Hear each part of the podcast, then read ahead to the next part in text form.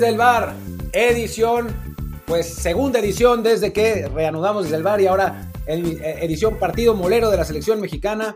Y, bueno, situaciones anexas de aquí y allá, pero bueno, se va, se va a poner bueno, media horita, estamos haciendo los eh, ágiles y rápidos los desde el bar, así que eso es lo que esperamos esta vez. También, es que México-Ecuador no da para mucho más, pero bueno, ya tendremos cosas de las que platicar, yo soy Martín del Palacio ¿Qué tal? Yo soy Luis Herrera y les recuerdo que estamos en el programa en vivo desde Twitch, en twitch.tv, diagonal Martín Palacio y twitch.tv, diagonal Luis RHA, pero también ya estamos aquí en formato audio en Apple Podcasts, Amazon Music, Spotify, Google Podcasts, Himalaya, Castro, Overcast y muchísimas apps más, así que sigan el programa si no lo hacían ya en esas apps de podcast que ya estaremos ahora sí toda la semana sacando ya sea el episodio normal de 30 minutos o bien los matutinos. Vamos a ver, sacar mucho contenido ya lo que viene en esta nueva etapa, tercera temporada. Y claro, en Twitch es donde grabaremos los programas en vivo, que serán casi siempre los lunes y jueves, quizá el martes, como el día de hoy. Entonces también siguen el canal de Twitch, twitch.tv, diagonal Martínez Palacio o diagonal Luis RHA. Ahí también síganos para que nos acompañen en vivo, que es cuando el programa también se pone divertido, ¿no? Porque puede haber interacción con la con la gente que nos acompaña aquí en el chat. Y bueno, como ya se llamaba Martín, el tema de hoy es selección mexicana, partido molero contra rival molero con convocatoria molero. ¿Cómo lo ves, Martín? A ver, la convocatoria está así, así, ¿no? O sea, no es, no es la convocatoria más, más emocionante de la historia, ¿no? Hay, hay jugadores que, que valen la pena, déjame, déjame abrirla. O sea, debo reconocer que no viene muy preparado a este programa. Digo yo, ya vi la convocatoria y eso, pero no viene muy preparado a este programa porque estoy viajando en este momento por Europa, regresando desde Ucrania a España en coche. Ya me la, pasó Luis. En la convocatoria estoy viajando desde Ucrania hasta España en coche. Y pues hoy me tocó un viaje larguísimo de Ucrania a Rumania. Y después cuando llegué aquí, pues iba tranquilamente a comer, a cenar, para después volver y hacer el programa. Y resulta que cerraron todo por la pandemia en la noche, a las 9 de la noche. Entonces ya no podía cenar tuve que irme a una gasolinera y desde ahí ordenar un McDonald's en la carretera, porque ese, ese McDonald's sí está abierto, no me pregunten por qué, todos los otros están cerrados, pero ese no. Y entonces en lo que me llegó la comida y volví, todo se hizo tardísimo, se fue todo al carajo, pero, pero bueno, ya. Eh, lo bueno es que tampoco es que hay que estar muy, hay, que estar muy preparado para estos partidos, así que, que bueno, aquí está la convocatoria. Si quieres, Luis, yo arranco con los porteros y los defensas y tú sigues con los medios, que son 814 medios. Claro, sí. es la parte más complicada. Dale, dale. Es absurdo. a ver, porteros, ¿hay sorpresas o no? ninguna sorpresa. Rodolfo Cota y Jonathan Orozco, unos jovenzuelos. Después, en defensa sí hay jóvenes. Están eh, Angulo, el Angulo fuerte, eh, Kevin, Álvarez, Kevin Álvarez, Víctor Guzmán, eh, Jared Ortega y Osvaldo Rodríguez. Y ahora sí, vete con los medios. Sí, no, o sea, son cinco defensas, de los cuales van a jugar cuatro y uno se encuentra entrar al segundo tiempo. La media cancha está más competida, que bueno, son Eric Sánchez, que si no es el que quedó fuera, para que, eh, por, ¿qué fue? Por lesión, si no me equivoco, entonces lo reemplaza Karel Campos del América. También está Alan Cervantes, Alejandro Sendejas de Necaxa, Eric Lira, Roberto Piojo Alvarado de Cruz Azul, Fernando Beltrán de Chivas, Angulo de Chivas, el Canelo, eh, no, sí, el Canelo, ¿no? Es el, el, de Chivas, eh, Antuna de Chivas, que bueno, es más bien delantero, igual que el Piojo, y ya completamos con los nueve, que son el Mudo Aguirre y Santiago Jiménez. O sea, en realidad en la lista aunque salen que son 3, 4, 6, pone aquí 9 medios, en realidad son 7, porque bueno, Piojo Alvarado y Antuna más bien cuentan como delanteros junto a El Mudo y Chaquito. una lista son, son solamente de, son que 18 jugadores nada más esta vez. Y el avión Ramírez puede jugar en realidad de lateral. ¿No? Así que nada más pusieron, como que aventaron los medios, ¿no? O sea, vamos a poner a todos en medio campo, chingue su madre. si pueden jugar ahí, ahí los ponemos, aunque también luego jueguen otras posiciones.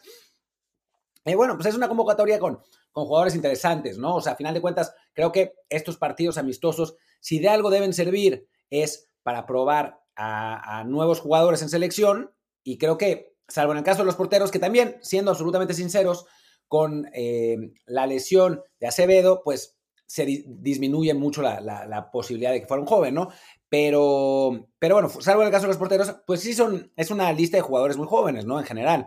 Y con, con nombres que, son interesantes, ¿no? O sea, más allá de, de, que algunos estuvieron con la Olímpica y otros no, y otros no pues a mí me, me, me, da mucha eh, curiosidad ver a Alejandro Sendejas, por ejemplo, que ha tenido tan buena temporada. Obvio al Chaquito, que va a ser finalmente su debut con selección mayor, ya fue convocado, pero no, no había jugado. Ahora sin duda va a ser su debut porque solo hay, solo hay dos nueves. Jared Ortega, que tanto lo hemos, lo hemos pedido, pues ahí, ahí está nuestro Jared. eh, Kevin Álvarez y Víctor Guzmán. O sea, creo que es, que es una, una lista que no está mal, ¿no? O sea, que, que, para lo que sirve este partido, que no es mucho, le están sacando el mayor provecho posible el, Tata.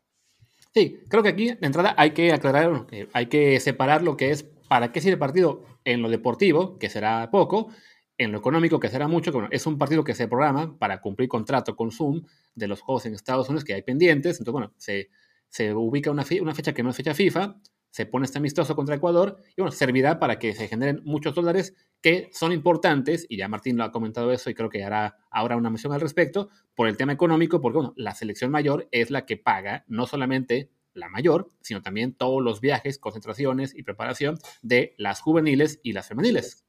Exacto, o sea, eso es lo que mencionaba yo hoy en mi columna de OneFootball, que la paso publicitando, eh, que los moleros en realidad, dentro de todas las ideas bizarras y, particulares de la Federación Mexicana de Fútbol y en general poco afortunadas, los moleros son quizás la mejor, porque esos moleros que tanto la gente critica y bueno, los, los eh, TV Aztecos del mundo critican y bla, tienen en realidad puros efectos positivos. Em, primero, lo que dijo Luis, generan el dinero para mantener y preparar a las selecciones juveniles y femeniles que no generan dinero por sí mismas. O sea, la única selección en México y en el mundo, esencialmente, excepto en Estados Unidos, en algún, Suecia, en algunos pocos lugares, ¿no? Pero en general, en el mundo, las únicas selecciones que generan dinero son las varoniles mayores. Punto. Y entonces en México, ese dinero que se genera en los partidos moleros con el contrato de Zoom sirve para preparar, para hacer giras, para dar equipo, para, para todo lo relacionado a las juveniles y femeniles. Y entonces México por eso tiene una muy buena preparación en general en esas, en, esas categorías y en, en, ese género, ¿no? O sea, eh, los, nuestras, los buenos resultados de nuestras selecciones sub tienen mucho que ver con esas giras y esas giras se pagan con los partidos moleros, ¿no? Ese es un beneficio. Otro beneficio es poder ver a estos jugadores jóvenes que de otro modo el Tata jamás llamaría, ¿no? Porque, bueno, conocemos que, que el Tata tiene un grupo, un núcleo de jugadores que le cuesta mucho trabajo mover, o sea, que ha tenido ese mismo núcleo de jugadores desde hace meses y meses y meses, con algunos más y otros menos. Por fin sacó a los del MLS, pero bueno, tiene ese núcleo de jugadores. Y después, a final de cuentas, digo, muchas veces dicen, es que le, venden gato por liebre a nuestros paisanos, nuestros pobres paisanos, asumiendo como que nuestros paisanos fueran pendejos, que no saben, que no tienen internet y que no saben que obviamente no van a ir estos partidos el Chucky Lozano eh, Guillermo Ochoa y, y Edson Álvarez, ¿no? O sea, perfectamente lo saben y les vale madres porque estos partidos, o sea, cuando juega la selección mexicana, juegue contra quien juegue y utilice a los jugadores que sean, es una fiesta para ellos y una manera de conectar con sus raíces. Entonces, van por el desmadre y también por el desmadre, que está puto, igual lo que quiera, ¿no? Pero eso es otra cosa. Pero van por el desmadre, no van, o sea, si, a ver, si fuera Memo Ochoa, pues mucho mejor, ¿no? Pero aunque no vaya, igual van. Claro, que ahí está el, detalle de que es un, esa, lista, al ser tanto jugador joven, eh, como señalas, ¿no? son tipos que no están por lo general en la lista de Martino, que ojo, los de la MLS no van, no porque los haya sacado, sino porque también hay, hay jornadas esta semana en la MLS, entonces coincide que juegan todos el mismo día que, que la selección eh, contra Ecuador, entonces pues tampoco pudo convocar a los de la MLS. De hecho, bueno, es una lista muy corta de apenas 18 jugadores en parte por eso, ¿no? Porque no hallaban jugadores a quienes convocar. O sea, la, idea original era, por ejemplo, convocar a Julián Araujo, que tuviera su debut con la selección, pero bueno, el Galaxy también tiene partido, no lo prestó. Luego también equipos como Cruz Azul se empezaron a poner moños para pasar jugadores.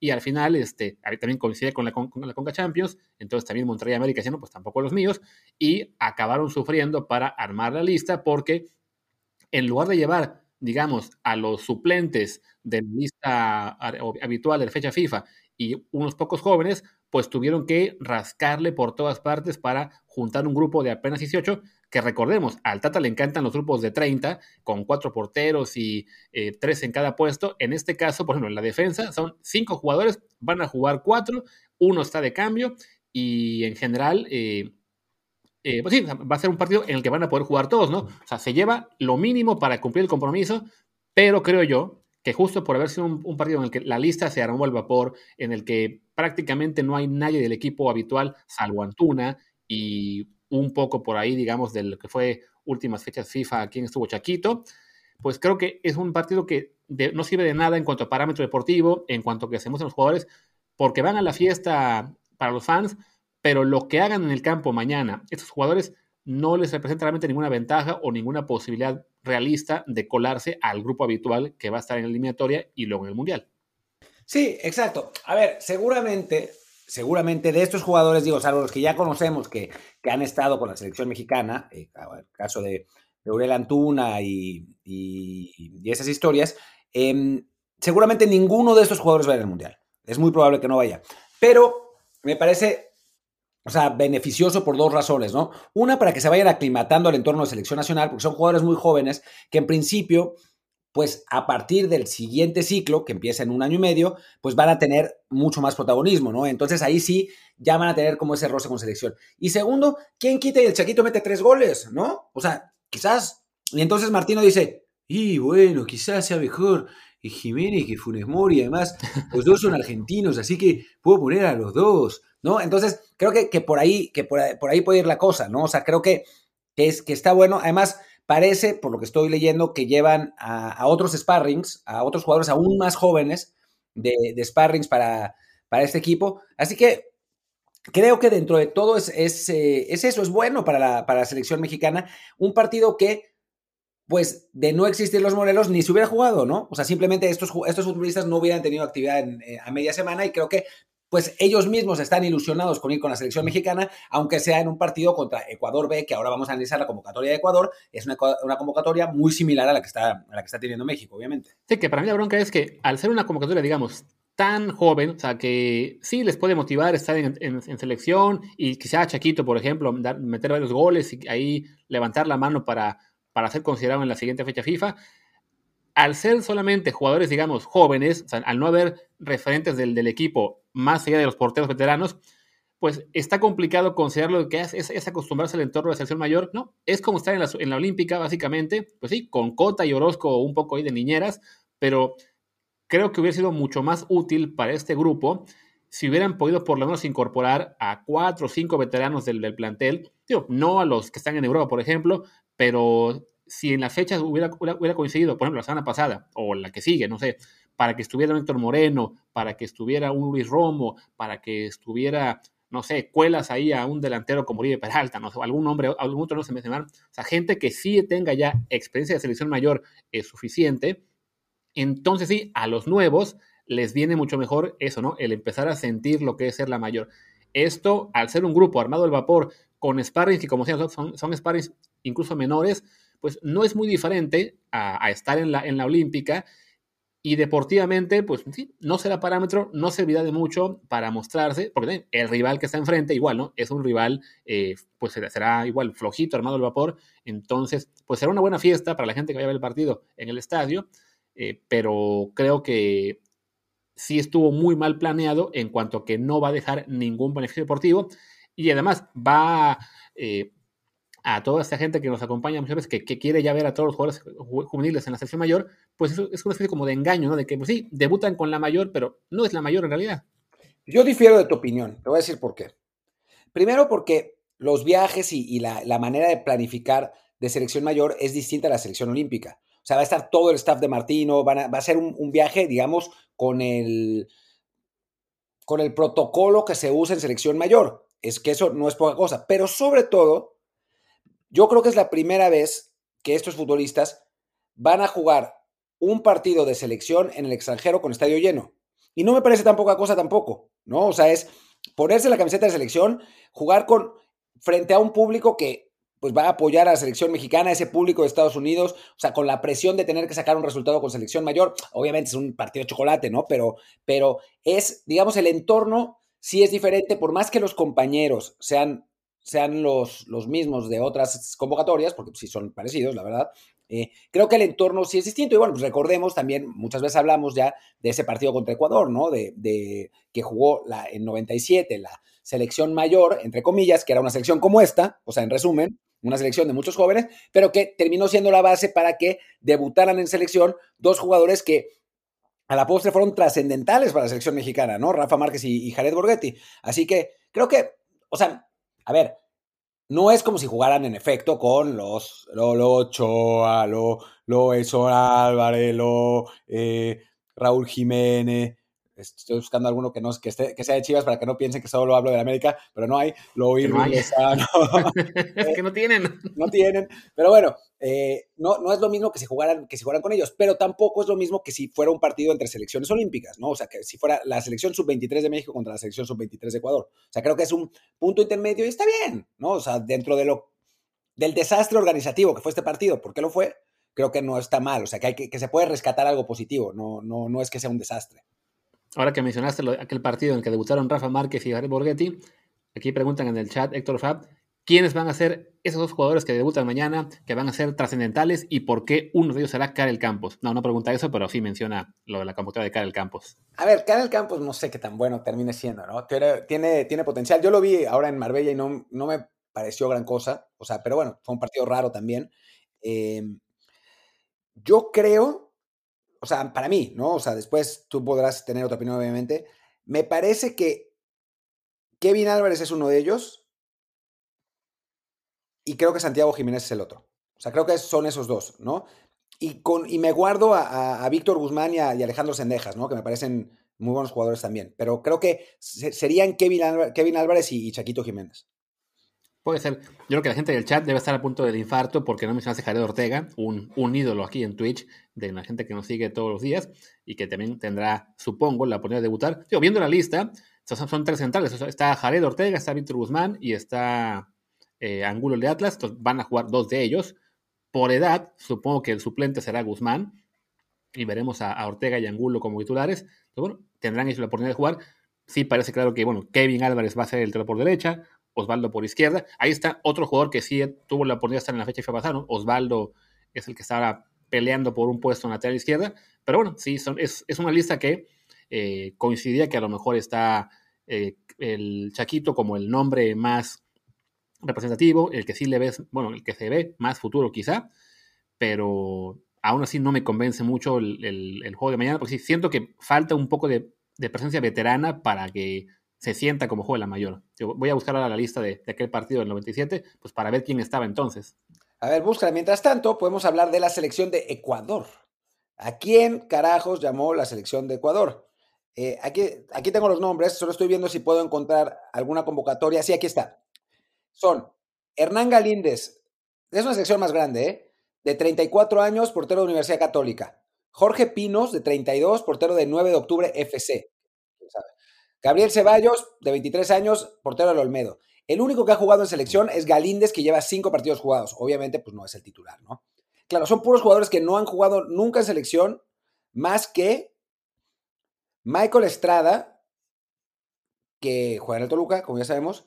En teoría estaba Romario Ibarra, pero no me aparece aquí. No sé por qué, pero en teoría, en teoría está. Eh, y ya, Walter Salá lleva un partido, José Hurtado lleva un partido de 19 años de Independiente del Valle. Los demás llevan cero partidos jugados en selección eh, absoluta.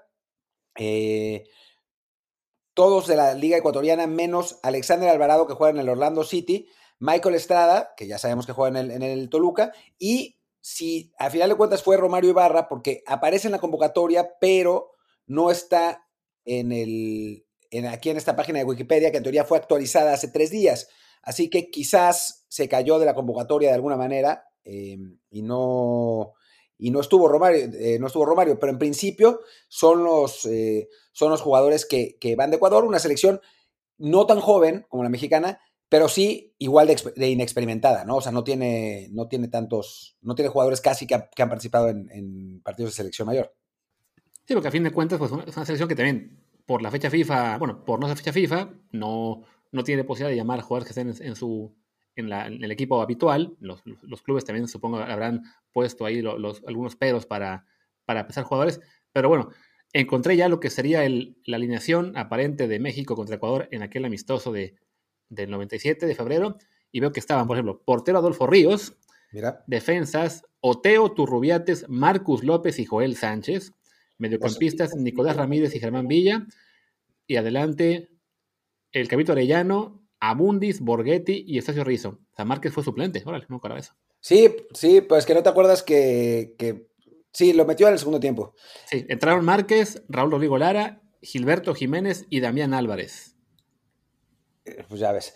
ah, y, Omar Avilán, madre Omar Avilán. A ver, analicemos esa elección. Adolfo Ríos, obviamente, no era un joven. Después, y además, y, ya era un portero, eh, eh, digamos. Eh, era el titular, de, era el titular de Bora. Después, después La Puente llegó a, a Campos, ¿no? Pero era el titular de Bora, era el portero titular. Era el único jugador titular de ese, partido. Después, ¿quiénes eran los defensas? Oteo Turrubiates, Marcus López y Joel Sánchez. Oteo, y, Oteo, Marcus López y Joel Sánchez eran jóvenes. Em, Joel Sánchez seguramente ya habría jugado con la selección. Oteo, y, Marcus López lo dudo mucho. Turrubiates sí, Turrubiates de hecho fue como el jugador número 23 a la selección de 94, o sea que ya llevaba un camino recorrido en, selección mayor. Que de ese equipo, Oteo se cayó el Mundial en, la, en el último corte, literalmente ya en Europa, y Joel sí fue. Joel sí fue, sí, sí, y jugó pues varios partidos además. Después, mediocampistas, Nicolás Ramírez, que era el hermano malvado de, de Ramón Ramírez, Germán Villa, que, es, que venía de jugar los Olímpicos en 96, y, bueno, y Cabrito Arellano, que también no recuerdo si fue olímpico o no, pero este, sí fue, ¿no? Sí fue, entonces, bueno, también era joven, pero no tan joven. No tan joven, pero bueno, como este equipo, ¿no? Que tiene varios jugadores de Juegos Olímpicos. O sea, parecido, parecido en ese sentido. Sí. Y luego adelante, bueno, Abundis, Borghetti y Eustacio Rizzo. Rizzo creo ya era veterano, no muy, pero... Aunque con muy poca experiencia en selección. O sea, no, fue... Rizzo tiene uno de los récords más locos en la historia de selección mexicana. Jugó tres partidos y metió cinco goles. Está cañón. ¿Cómo? Incluido, incluido un gol en ese partido. Y también, bueno, estuvo Abundis, que también venía de la Olímpica, y Borghetti, que él no fue olímpico, ¿no? No, porque era mayor. O sea, en realidad lo que pasó con Borghetti, y me lo platicó una vez en una entrevista que hicimos con Ramón Raya, es que Borghetti explotó muy tarde. O sea, fue de esos nueves que al principio de su carrera no, pues no tenía oportunidades y eso. Lo metieron en Atlas tarde y explotó todavía más tarde. Entonces, Borghetti en ese, en ese entonces tenía 27 años, güey. Sí. Lo que pasa es que no empezó a ser goleador en México sino hasta los 25. O sea, fue realmente un, late bloomer y bueno, pues nos aguantó 10 años dentro de su, de su carrera empezando tan tarde, ¿no? Sí, que Borghetti venía de ser campeón con Santos Laguna en el torneo previo, en el invierno 96, el que fue el primer torneo corto. Con un gol Ahí que, sí, ya era eh, no, no voy a bar, así que no, no hay manera de reclamarlo, pero bueno, sí, y, era un equipo, digo, había por un par de veteranos, eh, y bueno, y los cambios que fueron Damián Álvarez, eh, Jiménez, Raúl Rigolara, que era parte de la selección olímpica también, Rafa Márquez, que sí era eh, hiper joven, y Omar Avilán, que ya ni me acuerdo, oh, sí me acuerdo de él, pero no me acuerdo si era joven o no. ¿Quién? Omar Avilán. Omar, sí, también joven. No sé, no sé por qué diablos llevó a Omar Avilán, pero sí, era un jugador de Monterrey. Sí, no, la, banca, todos sí, esencialmente sin experiencia en, selecciones nacionales, pues fue eso, fue es una convocatoria muy parecida, con la diferencia de que sí había un titular, que era Adolfo Ríos, y había un par de jugadores veteranos, pero literal un par, ¿eh? O sea, Turrubiates y ya no me acuerdo. Y Rizzo. Y Eustacio Rizzo, ¿no? Sí, y Rizzo tampoco es que tuviera mucha experiencia en selección, era un güey que pues, había estado ahí en Tecos medio vegetando, ¿no? Sí, en este caso, bueno, básicamente el, el veterano va a ser el portero, que será Cota o Orozco, y ya, básicamente Es, todo lo. me, pasaron a hacer todo el dato de que es una selección con un promedio de edad de 23.6, que si quitamos a los porteros, seguro te baja a 22 o 21. Sí, sí, sí. Y eso que hay algunos jugadores que, que vienen de la Olímpica, ¿no? Pero hay otros que ni siquiera eso, ¿no? O sea, los Kevin Álvarez, luego Kevin Álvarez, Víctor Guzmán, eh, Lira. Lira, aunque Lira sí daba la edad para Olímpicos, lo que pasa es que no fue. Eh, ah, sí, me dijo que, o sea, que, era, que no, que no fue porque, porque es más joven. No o sea, ninguno fue, pero que es un jugador más joven. O sea, que Lida, si los, si los Olímpicos fueran el próximo año, aún podría ir. Tiene ah, como 20 o 21 años todavía. es un equipo tan joven que sí, siento yo que hubiera sido bueno poder contar al menos con eh, tres o cuatro veteranos dentro del campo, o sea, quizá dos, lo que sea, pero, pero bueno, o sea, no solo los porteros, para eso, ¿no? Para dar un, poco más de estructura. Pero al, ser solo 18, se ve que fue lo que pudieron juntar, el, mínimo necesario. O sea, el Tata, sabemos que le encanta ya los grupos grandes, y pues, aquí simplemente fue de que no solamente estuvo mal planeado en temas de, de que fuera fecha, fuera fecha FIFA o las fechas en general, sino que pues ya los clubes mexicanos ahora son más perros a la hora de prestar jugadores.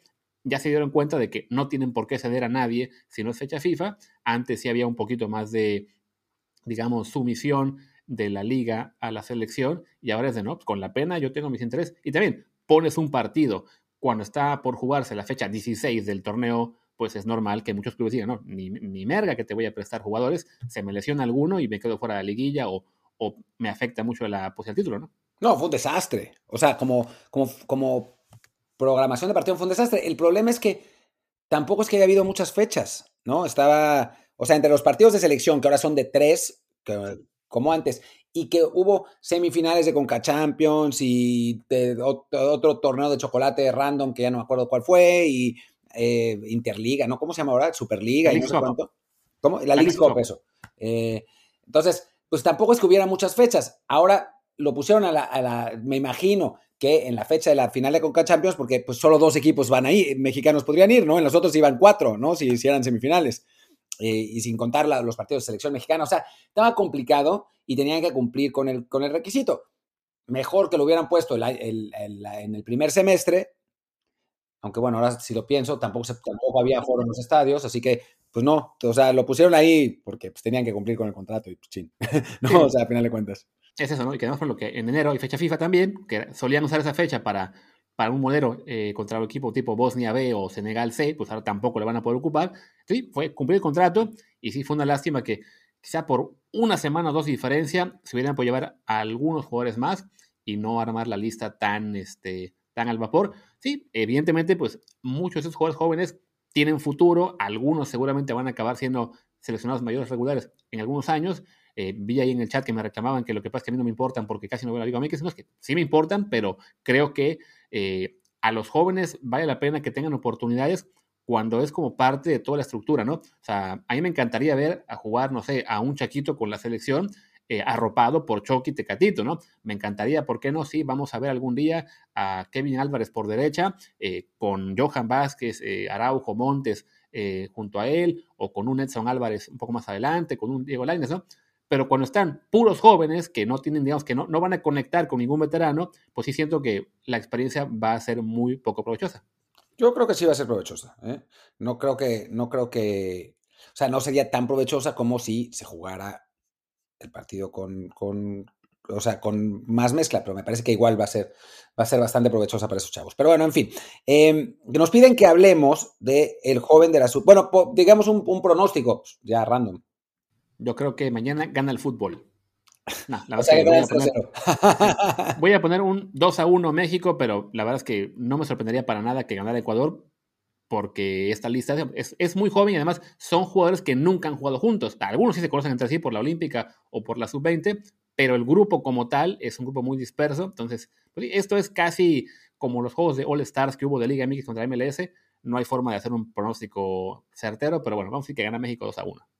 Sí, eh, yo, ese va a ser mi pronóstico, pero ya que lo diste, eh, voy a decir que 1-1, ¿no? Para, para poner algo de, de paridad en esto, pero pues sí, puede ser cualquier cosa y va a valer para dos cosas, ¿no? O sea, el resultado es lo de menos en este partido. Ojalá que haya gol de Chaquito Jiménez, porque creo que eso le aumentaría sus credenciales para que Tata Martino lo considerara un poco más adelante, ¿no?